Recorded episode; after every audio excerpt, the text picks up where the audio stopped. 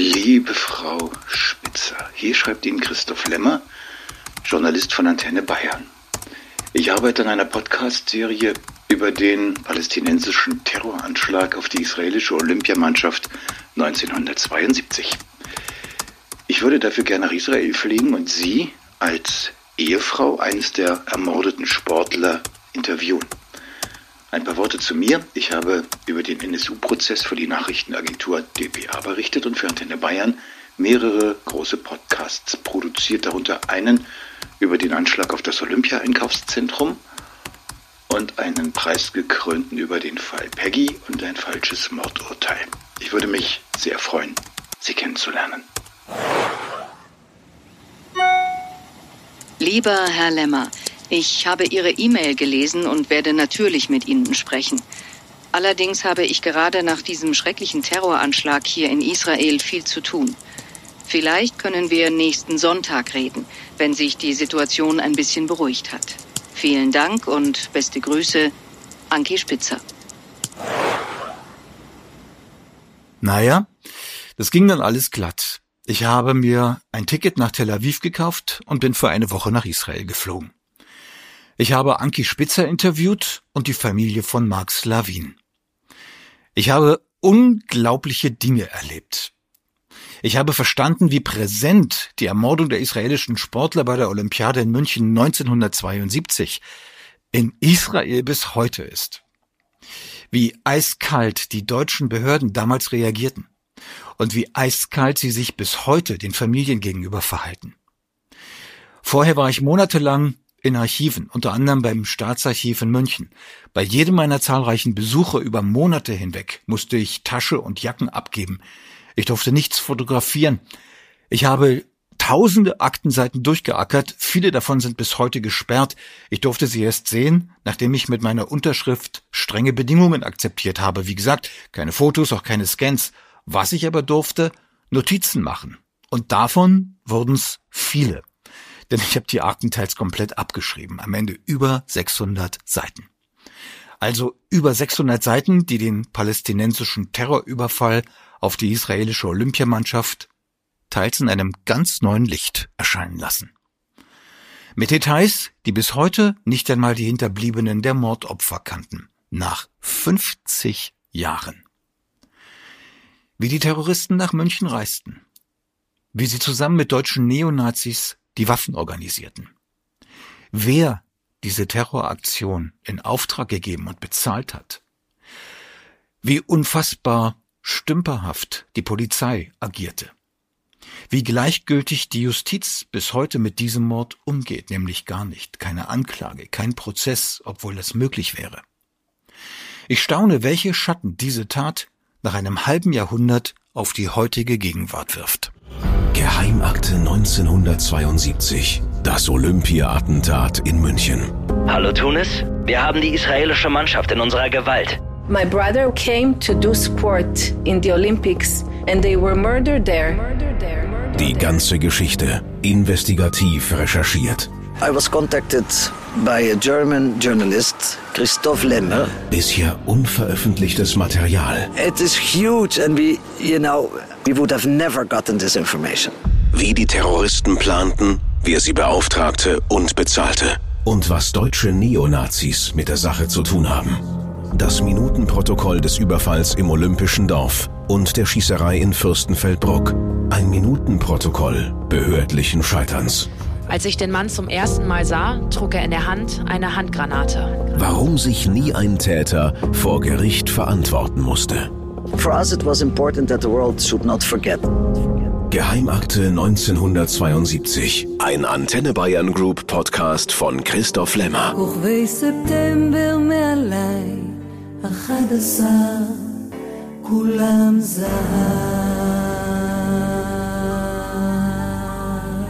Episode 1 Anouk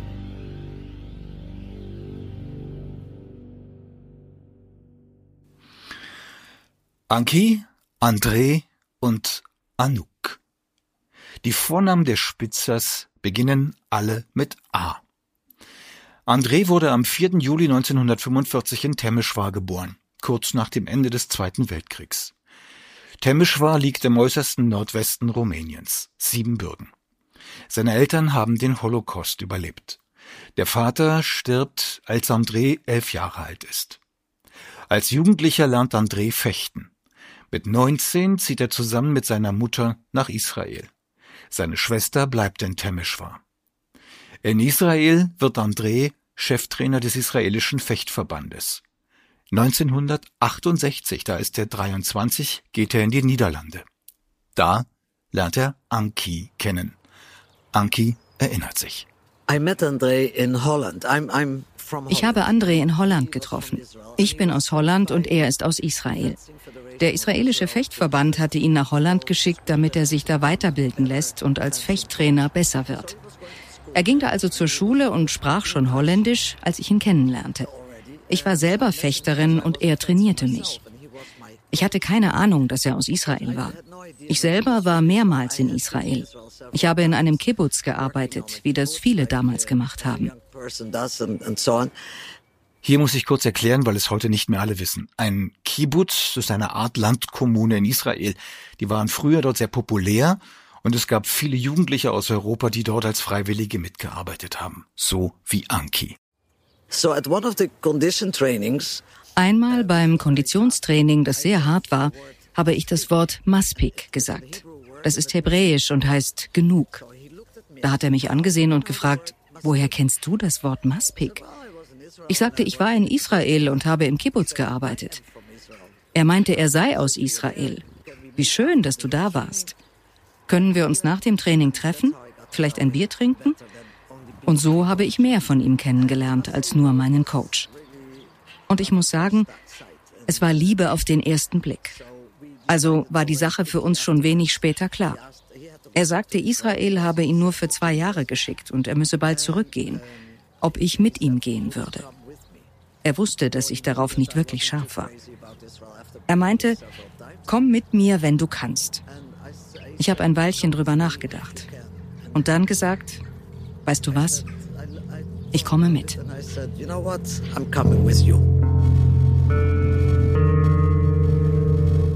Seit Februar 1971 bin ich Mitglied der Organisation Schwarzer September. Diese Organisation hat das Ziel, mit Gewalt Palästinenser zu befreien. Es war der Auftrag dieser Organisation, die israelischen Sportler zu entführen, und zwar ohne Blutvergießen, um sie dann gegen palästinensische Gefangene in Israel auszutauschen. 1971. Da war Anki 24 Jahre alt. Und sie zog es einfach durch. Sie ging mit André nach Israel. Ich habe meine Freunde verlassen. Einfach alles. Meine Ausbildung. Ich ging also nach Israel. Und wohin dort? Nicht nach Tel Aviv oder Jerusalem, sondern zu einer kleinen Fechtakademie an der libanesischen Grenze. Es war so nah an der Grenze, dass die Straßen um 5 Uhr nachmittags gesperrt wurden, weil es zu gefährlich wurde. Man durfte dann nicht mehr aus dem Haus. Die Leute sagten mir, du hast keine Ahnung, wo du hingehst. Da ist nichts in Beranit, so hieß der Ort. Nicht mal ein Stromnetz. Die haben nur Generatoren. Kein Café, wo man hingehen kann. Kein Geschäft. Ich sagte, na und? André wird da sein. Ich dann eben auch. Ich brauche nichts weiter.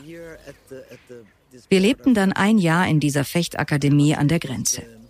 Und ich muss sagen, das war das glücklichste Jahr meines Lebens. Wir hatten eine tolle Zeit. Ich war 25, er 26. Wir waren total verliebt. Und dann entschieden wir zu heiraten. Dafür mussten wir nach Holland, weil ich nicht jüdisch war und man in Israel nicht heiraten konnte, wenn man nicht jüdisch war. Also flogen wir nach Holland, heirateten und ich wurde schwanger. I got pregnant schwanger mit einem kleinen Mädchen, mit Anouk. Und in Holland, da lernten Ankis Eltern André kennen. Ich habe ihn meiner Familie vorgestellt. Und sie? Sie hatten keine Ahnung, was hier passiert. Sie trafen ihn, aber er war so nett und freundlich, dass sie sich auch sofort in ihn verliebten. Okay. Dann fuhren wir zurück und da erreichte uns die großartige Nachricht, dass er zur Olympiade fahren sollte.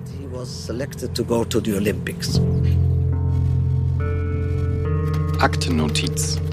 Mit Schreiben vom 21. August 1972 eine aus dem Ausland stammende unbestätigte Mitteilung, dass von palästinensischer Seite während der Olympischen Spiele in München ein Zwischenfall inszeniert werde.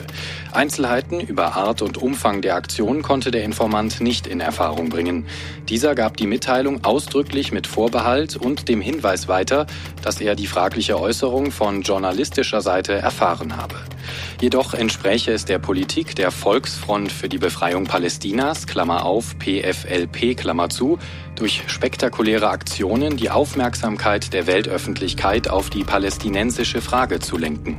Die Olympischen Spiele böten einen für diesen Zweck hervorragend geeigneten Rahmen.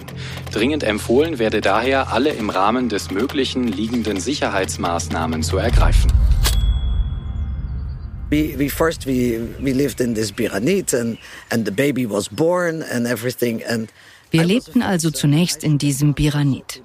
Das Baby wurde geboren. Ich war selber Fechterin und hätte selber zur Olympiade gehen sollen, aber ich hatte eben unmittelbar vorher das Kind bekommen. Ich wollte bei ihm sein. Für jeden Athleten sind Olympische Spiele das Größte. Weltmeisterschaften, Europameisterschaften, alles auch wichtig. Aber nichts ist wie die Olympiade. Für André war es der Traum, dort zu sein. Ich fragte ihn, warum? Und er sagte, das ist eine Chance, Leute zu treffen, die ich sonst nie treffen würde. Es gibt Grenzen, es gibt Feinde.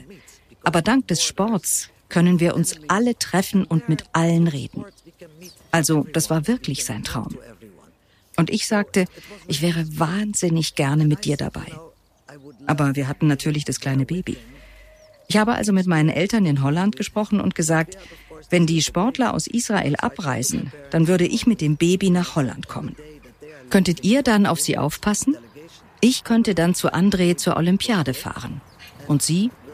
Natürlich.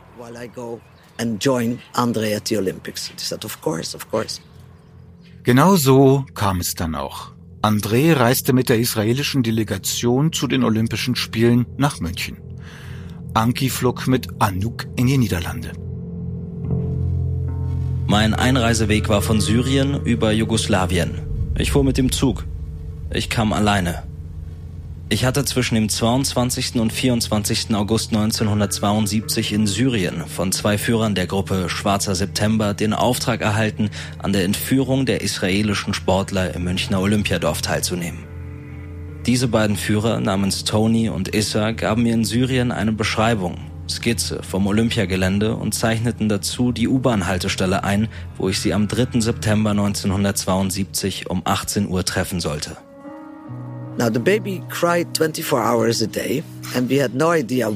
Das Baby hat 24 Stunden am Stück geschrien. Wir hatten keine Ahnung warum. Mein Bruder ist Kinderarzt. Er meinte zu mir, Anki, das ist nicht normal, wie sie schreit. Ich nehme sie mit zu mir in die Klinik und wir schauen, was mit ihr ist. Ich sagte, okay, aber André wartet und ich kann ihm nichts sagen. Er würde seine Fechterkollegen allein lassen und sofort nach Holland kommen. Er meinte, nein, nein, nein, du fährst und wir kümmern uns um sie. Also fuhr ich zum Olympischen Dorf nach München. Ich traf André. Wir hatten eine tolle Zeit. Ich durfte natürlich nicht im Olympischen Dorf schlafen. Damals in München gab es ein Männerdorf und ein Frauendorf. Und um 23 Uhr mussten alle Frauen das Männerdorf verlassen haben, nicht so wie heute. Und wir als junges verliebtes Paar haben uns gefragt, wie machen wir es? Und wir haben uns ein kleines Zimmer in München gemietet, wo wir ungestört zusammen sein konnten. Natürlich waren wir auch jeden Tag im Olympischen Dorf. Er hatte eine Akkreditierung und kam rein. Ich hatte die nicht. Also habe ich gesagt, wir gehen durch den Ausgang rein. Die Deutschen sind so drauf, dass sie nur durch den Eingang reingehen und nicht durch den Ausgang.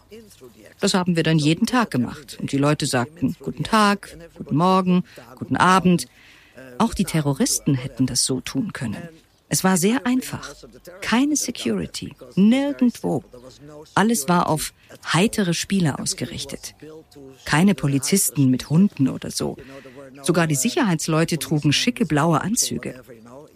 Die Atmosphäre im Olympischen Dorf war exzellent. Wirklich so, wie ein olympisches Dorf sein sollte. Sehr entspannt. Jeder quatschte mit jedem. Jeder ging überall hin. Es gab Tanzen, Filme, Sport, Spiele für die Athleten. Das war wundervoll. Eine tolle Erfahrung. We had movies, we had sport games, uh, you know, for the for all the athletes. It was wonderful. It was really an experience. Issa sagte dazu, dass eine Aktion in Deutschland stattfinden sollte. Richtig ist, dass Issa sagte, meine Arbeit wäre in Deutschland. Was für eine Arbeit dies sein sollte, darüber wurde nicht gesprochen. Ich habe auch nicht weiter nachgedacht, denn für mich war ein Befehl ein Befehl. Außerdem hatten Issa und Toni erklärt, wir würden in Deutschland zusammentreffen. Ich bekam auch ein Ticket ausgehändigt, und zwar eine Flugkarte für die Gesellschaft Interflug und die Reise vom 29. September 72 von Damaskus nach Belgrad. Dazu erklärte mir Issa, ich sollte im Flughafen Belgrad ein Taxi nehmen und mich zum Bahnhof bringen lassen. Dort könnte ich die Eisenbahn besteigen und direkt nach München durchfahren. 4. September 1972. Ein Tag vor dem Terrorüberfall auf die israelische Olympiamannschaft. I was the only uh, wife that came Ich war die einzige Ehefrau eines Sportlers, die zur Olympiade mitkam. Aber ich war eben auch selber Fechterin und wollte unbedingt die Wettbewerbe sehen. Aber hauptsächlich wollte ich bei André sein. Als er mit seinen Wettbewerben durch war, da fragte er den Chef de Kiep, den Leiter der Delegation, ob wir ein paar Ausflüge rings um München unternehmen dürften. Er sagte, ihr könnt zwei Tage wegfahren, nicht länger, weil es danach für uns alle zurückgeht nach Israel. Ich habe dann zu André gesagt, pass auf, ich mache hier keine Ausflüge, sondern fahre nach Hause, weil unser Baby im Krankenhaus ist. Schon seit ein paar Wochen. Und ich habe dir nichts gesagt, damit du dir keine Sorgen machst und dich auf die Olympiade konzentrieren kannst. Aber jetzt, wo du frei bekommst, gehe ich zurück nach Holland. Er ist dann sofort mitgekommen und wir fuhren gemeinsam. Wir gingen gleich ins Krankenhaus und haben meinen Bruder gesprochen. Er und noch ein Arzt sagten, wir haben alle Tests gemacht und nichts gefunden. Wir haben keine Ahnung, was sie hat. Nach meiner Meinung ist alles gut. Vielleicht ist es nur die Aufregung und der Stress vor der Olympiade, warum sie so geschrien hat. Dann sagte ich zu André, du musst zurück. Du hast nur zwei Tage frei und ich will nicht, dass du Ärger kriegst. Er meinte, okay, ich nehme den Zug morgen früh. Das war eine Zugreise von so etwa elf Stunden. Ich brachte ihn dann zum Bahnhof. Unterwegs kamen wir am Krankenhaus vorbei und er wollte, dass ich anhalte. Er wollte Anouk noch mal sehen und sie küssen. Ich sagte, André, wir haben keine Zeit, du wirst deinen Zug verpassen. Er hat sich durchgesetzt. Ich wartete mit laufendem Motor im Auto. Er rannte rein, sah den Arzt, küsste das Baby, kam zurück und wir fuhren zum Bahnhof. Aber als wir ankamen, war der Zug schon weg. going and everything. So he ran in, he saw the doctor and he kissed the baby and he came back and we went to the train station. And when we came there, the train was gone. Was also jetzt tun? André musste zurück nach München. Der Zug war abgefahren. Er stand mit Anki im Bahnhof von Amsterdam.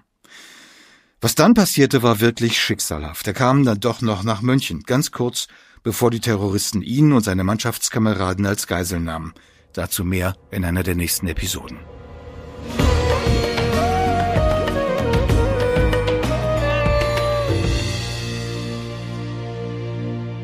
Im Nahen Osten, bei Führern der Fatah, der palästinensischen Befreiungsorganisation und in mehreren arabischen Ländern endeten genau zu dieser Zeit die Pläne für einen Terroranschlag, der die ganze Welt erschüttern sollte. Wie er geplant wurde und wie aus dem Plan ein mörderischer Überfall wurde, darüber sprechen wir in der nächsten Episode. Issa und Toni, die beiden Anführer. Wie sie in Beirut, Shatila und Damaskus ihre Kämpfer anwarben. Wie sie in München den Überfall auf die israelische Olympiamannschaft planten und am Ende auch selber anführten. In der nächsten Episode. Geheimakte 1972. Das Olympia-Attentat in München. Ein Podcast der Antenne Bayern Group. Wenn dir dieser Podcast gefällt, ich freue mich, wenn du ihn abonnierst und über deine Bewertung, am liebsten natürlich fünf Sterne.